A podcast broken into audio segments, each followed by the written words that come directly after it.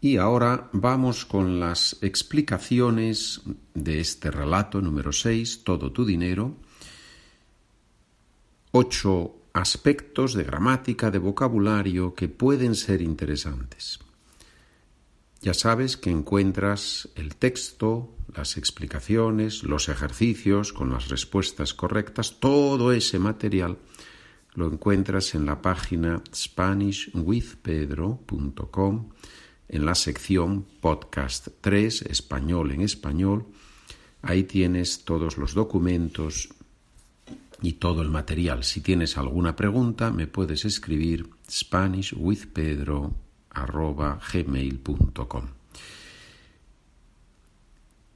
Y está amenazando a Salvador. ¿Qué significa amenazar a alguien con algo? ¿Cómo podemos definir eso? Ya sabes que cuando yo hago una pregunta en este podcast, la idea es que tú respondas en español.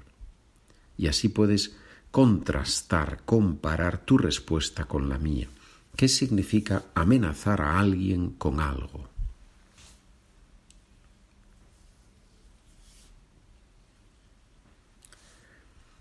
Le decimos a alguien que algo malo le va a pasar si no hace lo que le decimos. es un poco repetitivo, pero es así. Le decimos a alguien que algo malo le va a pasar si no hace lo que le decimos. Y aquí tenemos el nombre Salvador. ¿Es Salvador un nombre de persona en español? Así es. En español tenemos muchos nombres de origen religioso e incluso tenemos el nombre Jesús y el nombre Salvador. Jesús, que es un nombre que en muchos países no, no se usa como nombre de persona, pero en español sí, y es muy común, es un nombre muy común. Por supuesto, hay otros nombres femeninos, Inmaculada, muchos nombres que tienen un origen religioso. Punto número dos. Soy jubilado y mi pensión es muy pequeña. ¿Quiénes son los jubilados?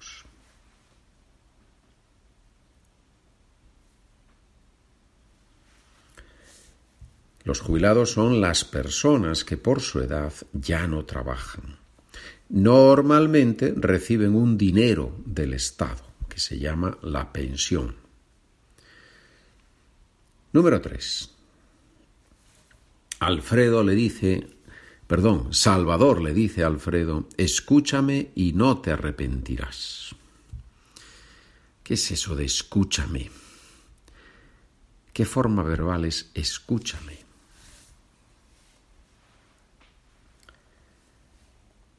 Aquí tenemos el imperativo, el mandato, la orden y el imperativo, escucha, más el pronombre me.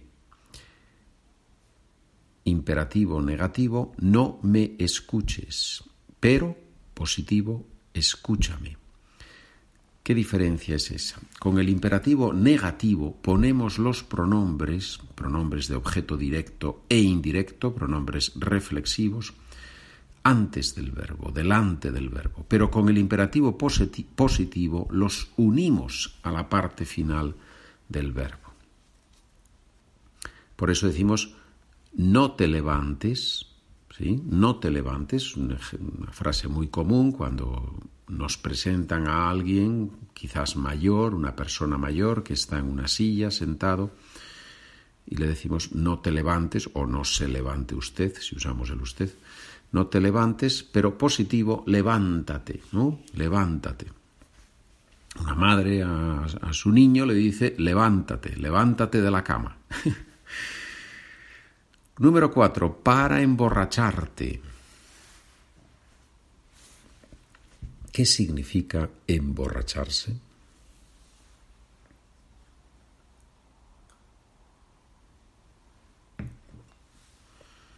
Beber demasiado alcohol y perder el control.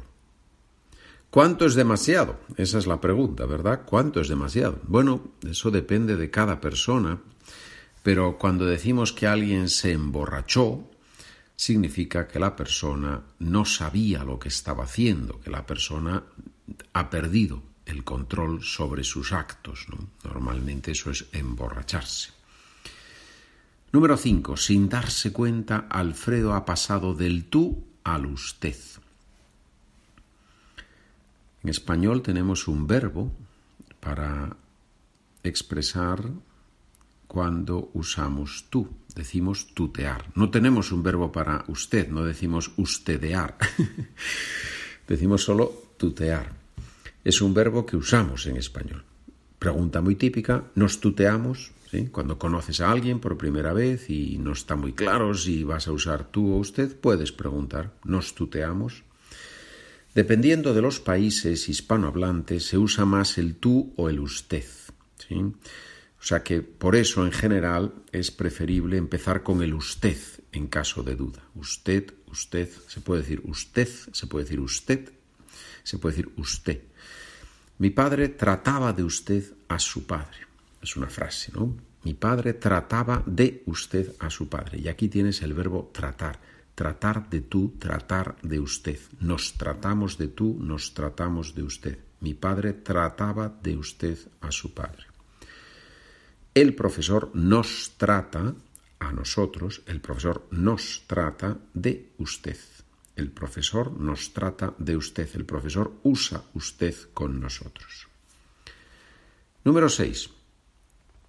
Si haces lo que te digo. ¿Qué es ese lo que? Y ese lo que es una de esas combinaciones, en este caso dos palabras, en las que los estudiantes tienen muchas dificultades. Lo que, ¿qué es ese lo que del español?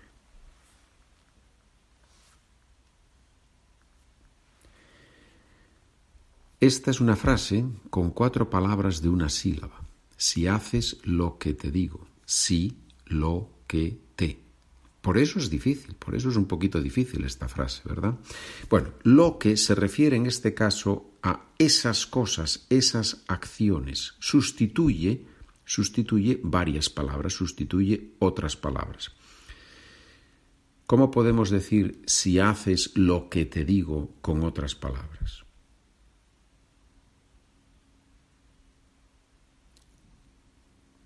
Si pones en práctica esas cosas que te explico, que te voy a explicar.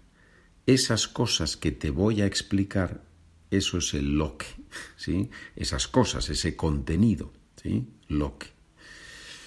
Muy bien. Número 7. Vete a ese cajero que está ahí y saca 12.000 euros.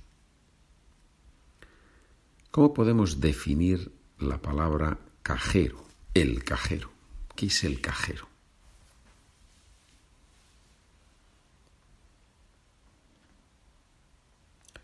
Es una máquina que nos da dinero cuando pulsamos la clave de nuestra cuenta corriente en un banco, la clave de acceso a nuestra cuenta corriente. En realidad no nos da dinero, sino que nos permite sacar nuestro dinero. ¿sí? El, banco no nos da el dinero, el dinero es nuestro. Muy bien. ¿Qué es sacar? ¿Qué significa sacar el dinero del cajero? Extraer algo, tomar algo que estaba en el interior y ponerlo en el exterior. Eso es sacar. Número 8, la última explicación. Ya sabes que normalmente hay ocho explicaciones en, este, en estos relatos o de estos relatos. El cajero escupe los 12.000 euros. ¿Qué es eso de escupir?